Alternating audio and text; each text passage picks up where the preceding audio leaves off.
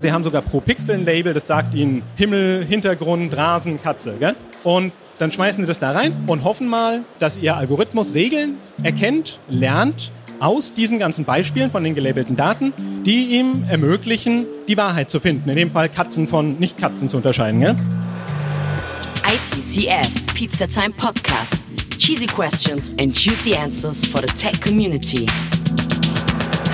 Herzlich willkommen zurück zum ITCS Pizzatime Podcast. Heute wieder mit einer lokalen Spezialität aus Frankfurt, nämlich der Frankfurt University of Applied Sciences. Heute hört ihr die Keynote von Professor Dr. Sebastian Brem. Er ist Professor für Data Analytics und Visualization. Das Thema seiner Keynote ist, warum Datenanalyse mehr als KI sein muss. Das Schlagwort KI beherrscht die Titelzeilen, wenn es um Trends in der IT geht. Aber was kann KI leisten und was nicht? Welche anderen Themen sollten nicht aus dem Auge gelassen werden? Mit diesen Fragen beschäftigt sich Professor Dr. Sebastian Brem. Viel Spaß! Okay, dann herzlich willkommen zu meinem Vortrag, warum Datenanalyse mehr als KI sein muss. Ganz kurz zu mir als Person. Ich bin Sebastian Brem. Ich bin ähm, Professor für Informatik und Wirtschaftsinformatik an der University for Applied Sciences hier in Frankfurt. Bevor ich hier meine Professur angefangen habe, war ich wie alle meine Kollegen ein paar Jahre in der Wirtschaft. Also bei mir waren das Großkonzerne im Bereich der Pharmabranche und der Finanzbranche. Also wir sind nicht nur in unserem Uni-Elfenbeinturm, sondern ich weiß auch, was so die Probleme sind, die da draußen sind. In Bezug auf KI möchte ich hier mal auf ein paar eingehen ganz zu Beginn, das Ganze soll kein KI ist doof Vortrag werden. Wird es auch nicht. KI ist super und erleichtert oder ermöglicht viele Anwendungen, die wir hier überhaupt erst so haben. Also eins, was wir alle kennen, sind digitale Assistenten, Alexa, Siri, irgendwie Chatbots gibt schon eine ganze Weile, gerade im Support-Bereich, aber so wirklich kontextsensitiv das erkennen, wenn ich mit denen ganz normal rede, was ich von denen will, das gibt es noch nicht so lange. Wir haben große Fortschritte gemacht im Bereich der Bild- und Texterkennung. Wenn Sie Google Translate nehmen, können Sie einfach mit der Kamera irgendwas abfilmen und live übersetzen Ihnen das, was Sie da gerade sehen. Und zusammengenommen, diese beiden Technologien, können wir zum Beispiel autonomes Fahren realisieren. Also da brauchen wir ja sowohl eine Bilderkennung, die uns irgendwie sagt, okay, was passiert da um uns rum? Ist das ein Kind? Ist das ein Baum? Ist das ein Briefkasten? Gerade Kind und Briefkasten ist ein schwieriges Unterscheidungsproblem. Ist beides irgendwie so groß und klein und naja, und macht natürlich einen Unterschied. Und wir müssen, genauso wie die Assistenten, kontextsensitiv auf die Dinge reagieren und hoffentlich das Kind nicht umfahren oder auf andere Autos reagieren, die da halt gerade so um uns rum sind. Es gibt auch viele Anwendungen im Business-Umfeld. Ich habe jetzt mal eins, einfach Marketing und Customer Relationship Management. Also, ohne das jetzt werten zu wollen, gibt viele Anwendungen im Bereich der personalisierten Werbung natürlich. Gibt Anwendungen im Bereich zum Beispiel Customer Relationship Management, um uns zu ermöglichen, okay, was ist denn so in der Vergangenheit passiert. Die Daten gucken wir uns an und wir unterstützen jetzt gerade unsere Kollegen im Marketing, wenn sie einen Anruf bekommen oder wen anrufen, um ihnen maßgeschneiderte Vorschläge für Cross- und Upselling-Möglichkeiten zu bieten. Gibt auch viele Beispiele so im Freizeitbereich. Der erste, der ganz groß bekannt wurde, der es in den Medien geschafft hat, war Deep Blue, hat bei Jeopardy mitgespielt, hat auch gewonnen, äh, musste dort kontextsensitiv Sprache erkennen, die Fragen verstehen, beziehungsweise bei Jeopardy die Antworten verstehen und die Fragen dazu stellen. Wir hatten ins Bereich des Schach, Juri Kasparov wurde geschlagen und gerade vor kurzer Zeit im Go, eine Domäne, die sehr lange galt als schwer beherrschbar für Computer, weil es sehr komplex ist, es gibt sehr viele Regeln und äh, jetzt gerade vor äh, zwei Jahren wurden halt im Go Go-Großmeister geschlagen von künstlicher Intelligenz. Wie gesagt, KI ist super und wird auch im Business-Umfeld immer mehr genutzt, um datengetrieben Entscheidungen ähm. zu treffen. Also das hier stammt aus einer Studie von PwC 2016. Die haben knapp über 2000 CEOs überall auf der Welt gefragt, auf welcher Grundlage treffen sie denn ihre nächste große Entscheidung? Also das war eine Frage, die daraus kam. Insgesamt 59 Prozent der Leute waren noch auf der Seite Human Judgment und 41 auf der Seite, naja, datengetriebene Entscheidungen. Aber wir sehen auch sehr große Unterschiede in den einzelnen Regionen. Also China ist relativ weit vorne mit einfach automatisierten, datengetriebenen Entscheidungen. Auch Deutschland ist eher so vom Durchschnitt gesehen auf der Seite der datengetriebenen Entscheidungen. Das macht auch eine ganze Menge aus. Also auf der Umfrage 5 bis 50 Prozent des Shareholder Values werden direkt von Entscheidungen beeinflusst, die aufgrund von Daten einfach so getroffen werden. Das ist eine ganze Menge. Also im großen Unternehmen ist auch 5 Prozent von einer großen Menge ist schon ganz schön viel. Ich meine, man muss natürlich auch sagen, 95 Prozent werden immer noch durch Menschen getroffen. Aber das ist schon substanziell was. Jetzt ist die Frage, was ist überhaupt KI für uns? Da gibt es viele Definitionen von. Entstanden erstmals ist der Begriff 1956. Das heißt, das ist jetzt auch nichts Neues. Und natürlich ist die Definition so ein bisschen abhängig vom Kontext, in dem wir uns bewegen, in der Zeit, in der wir uns bewegen, die Aufgaben, die um uns herum sind, unsere technischen Fähigkeiten. Aber so ganz grob kann man wahrscheinlich sagen, ein Computer soll die richtigen Entscheidungen treffen und zwar in der aktuellen Situation in Abhängigkeit davon, was in der Vergangenheit war, so war, auf vergangenen Erfahrungen. Also übersetzt zu uns, ein Computer, da kommt künstlich von künstlicher Intelligenz her, soll richtige Entscheidungen treffen. Das heißt, wir brauchen irgendwie Regeln, was richtig ist und was falsch ist. Er soll das in der aktuellen Situation machen. Das heißt, aktuelle Problemstellung, kontextsensitiv die Entscheidung treffen und basierend auf vergangenen Erfahrungen. Basierend auf vergangenen Erfahrungen heißt für uns in der Informatik und in der Datenanalyse überwachtes Lernen. Ganz kurzer Exkursion, der Prof kriegt man nicht ganz aus mir raus, gell? Was ist überwachtes Lernen? Naja, fangen wir mal an. Wenn es überwachtes Lernen gibt, gibt es auch unüberwachtes Lernen, ist ja klar. Die Idee hierbei ist, dass wir eine explorative Herangehensweise haben. Das heißt, die eine Wahrheit, die wir finden wollen, gibt es so nicht. Beispiel, also typischerweise, wenn ich mit Kollegen zusammenarbeite, mit Industriepartnern, kommen die zu mir an, haben irgendwo Daten gesammelt, haben einen riesen Datensatz und sagen, hier Sebastian, hier sind ein paar Gigabyte Daten, was ist denn da so Interessantes drin? Da so Interessantes ist eine relativ schwammige Formulierung von dem, was die eigentlich suchen. Typischerweise, das können sein starke Muster, Abweichungen von starken Mustern, Ausreißer, extrem, was auch immer. Und dann versucht man explorativ mit geeigneten Algorithmen, naja, so irgendwie mal zu gucken, ob man was Interessantes findet, was den Leuten dabei hilft, Business-Entscheidungen zu treffen, weil darum geht es ja. Das macht man ja nicht aus Selbstzweck. Beispiele wären zum Beispiel eine Identifikation von Kundengruppen. Das heißt, ich habe eine Webseite, eine E-Commerce-Webseite, ich habe Daten gesammelt, was da so passiert. Ich möchte ein neues Produkt entwickeln. Und wenn ich ein neues Produkt entwickle, mache ich das ja typischerweise zugeschnitten auf eine bestimmte Zielgruppe. Und jetzt muss ich überhaupt erstmal rausfinden, habe ich Zielgruppen? Sind da Gruppen in meinen Daten, wo ich Leute sagen kann, okay, das ist eine Gruppe, die eine relevante Größe hat, die eine Signifikanz hat, irgendwie, weiß ich nicht, Männer über 50, die Geld haben oder so?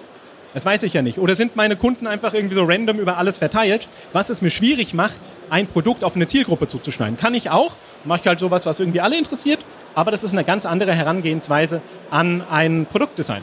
Anderes Beispiel aus der Biologie, äh, evolutionäre Verwandtschaften von irgendwelchen Viechern da kennen wir die Wahrheit nicht. Das war irgendwo in der Vergangenheit, da gibt es zwar eine, aber die werden wir nicht rausfinden, solange wir keine Zeitmaschine haben und dann ein paar Millionen Jahre Zeit, um die Dinge irgendwie zu beobachten, wie sie sich entwickeln.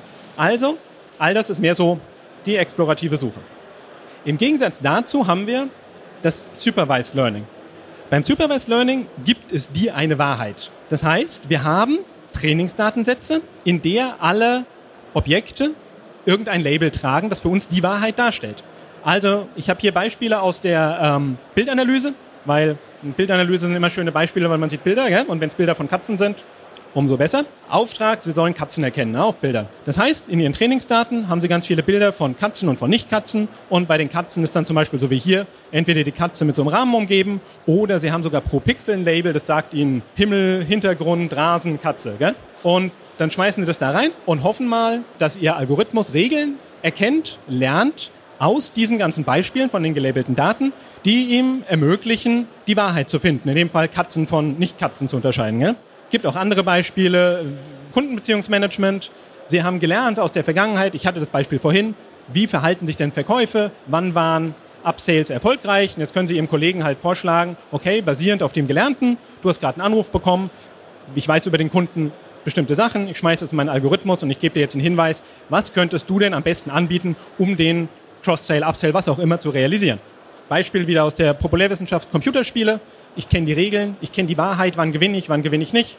Also trainiere ich mal meinen Algorithmus drauf, irgendwie zu gewinnen. Zu dem Beispiel werden wir gleich zurückkommen. Das Ganze können wir auf sehr viele unterschiedliche Weisen realisieren. Das ist eine Liste von Techniken, das sind auch nur Kategorien von Technik, ich will auch gar nicht drauf eingehen näher. Ein Begriff vielleicht nur die tiefen neuronalen Netze, also known as Deep Learning. Haben Sie vielleicht schon hier oder da, hier auf dem Vortrag oder sonst wo gehört. Das ist so der momentan heiße Scheiß beim Lernen. Und dafür brauchen sie halt sehr große Datenmengen. Deep Learning an sich gibt es schon eine ganze Weile. Neuronale Netze sollen so ein bisschen die Strukturen im Hirn nachempfinden. Das Ganze gibt schon echt lange, die Ideen, aber wir sind jetzt halt erst in den letzten Jahren technisch in der Lage, die großen Daten zu sammeln, zu speichern und eben auch sag mal, im realistischen Zeiträumen zu verarbeiten, um was draus zu lernen. Okay, funktioniert gut, ist geil, alles wunderbar. Machen wir mal Beispiel Bilderkennung. Auf dem Bild sehen Sie einen Panda. Sieht der Algorithmus auch, 57% Konfidenz, yay, Panda, okay, erkannt. Auch so, das Ganze ist mit Deep Learning trainiert worden. Hier sehen Sie ein anderes Bild. Da erkennt der Algorithmus äh, Nematode, das ist ein Fadenwurm. Ja, also ich sehe den nicht, aber whatever, hat ja auch nur 8,2% Konfidenz, also ist vielleicht ein Fadenwurm. Okay. Wenn man die beiden Dinge irgendwie miteinander verrechnet, das eine Bild plus 0,07 mal das andere Bild, kommt das raus. Wir sehen da drauf, naja, ist noch unser Panda. Der Deep Learning Algorithmus sieht da drauf Leiband Gibbon. Was jetzt nicht das ist, was wir erwarten würden. Von so Beispielen gibt's einen riesen Sack voll. Da sehen wir auf der linken Seite die Bilder, dann kommt da irgendwas Rauschen drauf. Irgendeine Idee, was auf der rechten Seite vom Algorithmus erkannt wird? Also überall das gleiche. Hinweis? Das ist ein Vogelstrauß. Weil Gründe. Man weiß es nicht so genau. Und da beginnt unser Problem. Dafür gibt es ganz viele Beispiele. Hier hat jemand was gedruckt. Das ist ein 3D-Druck von der Schildkröte. Die wird von den gängigen Algorithmen zur Waffenerkennung ziemlich zuverlässig als Gewehr erkannt. Aus Gründen. Wir wissen die Gründe nicht so genau. Und das ist ein Problem. Würden Sie jetzt gern irgendeine Business-Entscheidung, die wirklich kritisch für Ihr Unternehmen ist, von einem Algorithmus entscheiden lassen, wo Sie nicht wissen, warum der die Entscheidungen so trifft? Dann gehen Sie zu Ihrem Chef und sagen, der Algorithmus hat gesagt, ich muss 30 Prozent der Leute rausschmeißen. Dann fragt er, warum? Sagen Sie, es steht da am Computer. Das ist eine dumme Idee. Häufig passieren Sachen, die Sie nicht erwarten würden. Manchmal hängt es an einer unscharfen Definition Ihres Problems. Also, wir hatten vorhin Computerspiele. Da hat einer eine AI trainiert, um Tetris zu spielen. Also Tetris kennen Sie, fallen Blöcke von oben nach unten. Wenn die eine Reihe bilden, verschwinden die. Wenn alle Blöcke vollgestapelt sind und den oberen Rand vom Bildschirm erreichen, verlieren Sie. Also wollen Sie nicht den oberen Rand vom Bildschirm erreichen. Was hat der Algorithmus gemacht? Er hat das Spiel pausiert. Da erreichen Sie nie den oberen Rand, so, Sie verlieren noch nicht, alles gut. Da war es nur eine unsaubere Fragestellung. Aber manchmal bei sowas ist es echt schwierig zu identifizieren, woran das jetzt eigentlich liegt. Das heißt, AI funktioniert super, aber jedes Werkzeug ist nur so gut wie die Hand, die das Werkzeug führt und wie das Material, das verarbeitet wird. In dem Fall Input, Output, naja, Garbage in, Garbage out, das ist schon so der Klassiker. Aber wir müssen nicht nur gute Algorithmen haben, sondern wir müssen auch den Menschen haben, der in dem Fall in der Mitte, das äh, Bild von Kollegen von Tableau, der den Prozess beherrscht, der die Algorithmen kennt, den wir irgendwie in diesen Analyseprozess mit integrieren. Die Frage ist, wie machen wir das? Ich kann ihm jetzt ein großes Excel-Sheet zeigen, wo er sagt, guck mal, da sind äh, 12 Millionen Zahlen drauf und äh, da sind meine 3000 Zeilen Programmcode, jetzt bist du involviert, auf geht's. Wird erwartungsgemäß schwierig. Eine Möglichkeit ist, wir kombinieren unsere Analysemethoden mit geeigneten Visualisierungen und Algorithmen, um dem Benutzer, der irgendwie im Zentrum steht, zu ermöglichen, überhaupt eine Chance zu geben, das Ganze zu begreifen und in Entscheidungen umsetzen zu können. Und wir brauchen natürlich nicht nur diese Techniken in Form von Visualisierung und Algorithmen, sondern wir brauchen eben auch den Menschen, der entsprechende Fähigkeiten hat. Und zwar sowohl auf Seiten der IT als auch auf Seiten des Business. Das heißt, Sie müssen auf Seiten der Technik wissen, welche Algorithmen benutze ich, bei den Daten, die ich habe. Wie sehen meine Daten aus? Was ist deren Qualität? Was ist deren Verteilung? Welche davon wähle ich aus für ein Training? Welche Algorithmen wähle ich? Wie parametrisiere ich die? Wie schalte ich die alle hintereinander, damit das Ergebnis rauskommt, das ich will? Und Sie müssen aber auch auf Business-Seite Ahnung von Ihrem Problem haben. Sie müssen erstmal entscheiden, welche Problemstellung will ich eigentlich meinen Algorithmen zum Fraß vorwerfen. Dafür müssen Sie das Business verstehen. Dafür müssen Sie die Ziele richtig formulieren können, so wie bei dem Tetris-Beispiel. Dafür müssen Sie aber auch wissen, was ist denn das Umfeld? Welche Entscheidungen muss ich haben? Welche Informationen brauche ich eher, welche weniger, um eine Priorisierung zu treffen? Sie müssen die Risiken kennen. Kann ich denn mit falschen Entscheidungen leben oder nicht? Und wenn ja, wie falsch dürfen diese Entscheidungen sein? Wo setze ich an? Wo schmeiße ich mein Geld als erstes drauf? Und wenn dann was rauskommt, wie interpretiere ich das Ganze? Kann ich das für bare Münze nehmen? Weiß ich, dass da eine gewisse Unsicherheit dabei ist? Kenne ich meine Konfidenzintervalle? Wie muss ich denn das, was rauskommt, in eine Business-Entscheidung übersetzen? Und dafür braucht man eben Menschen, die irgendwie von beiden Seiten Ahnung haben. Dann kommen Sie ins Spiel. Ich meine, die meisten von Ihnen sind hier, weil sie irgendwie einen Job suchen. Ähm, das heißt, es ist schon mal ganz gut, eine Idee davon zu haben, was Sie vielleicht, wenn Sie in dem Gebiet arbeiten, wissen sollten. Oder wenn Sie Projektmanager werden, dann wissen Sie, welche Probleme es gibt und im Zweifelsfall wissen Sie, dass Sie da mal besser wen fragen sollten, der sich damit auskennt und nicht nur die, äh, wie Sie gehässig, erstbeste Beratungsbude anheuern, die Ihnen das Blaue vom Himmel runter verspricht, weil das wird passieren. Und da braucht man halt gut ausgebildete Leute, die eine Idee davon haben oder wenigstens sich der Probleme bewusst sind. Das Wissen können Sie natürlich beim Studium bei uns, Selbstwerbung muss ich auch machen, gell? Äh, Masterstudium erwerben, aber grundsätzlich schon mal das Problem zu kennen und eben im Zweifelsfall sich wen zu suchen, der Ahnung davon hat, ist schon, na, da ist schon viel gewonnen. Das war's von mir soweit. Danke für Ihre Aufmerksamkeit. Wenn Fragen bestehen, bin gerne hier für Diskussionen. Ansonsten danke ich Ihnen. Das war's. Ich hoffe, es hat euch gefallen. Und wir hören uns beim nächsten Mal. Besonders wenn ihr uns abonniert habt, fällt euch das bestimmt sehr leicht. Ihr könnt uns gerne eine Bewertung da lassen, Kommentare schreiben, Nachrichten schreiben auf Instagram oder Twitter. Wir versuchen alles zu lesen und alles auch in Betracht zu ziehen und zu gucken, dass wir eure Wünsche umsetzen können. Ansonsten freue ich mich, wenn es euch gefallen hat und wir hören uns beim nächsten Mal. Bis dahin, tschüss. ITCS, Pizza Time Podcast.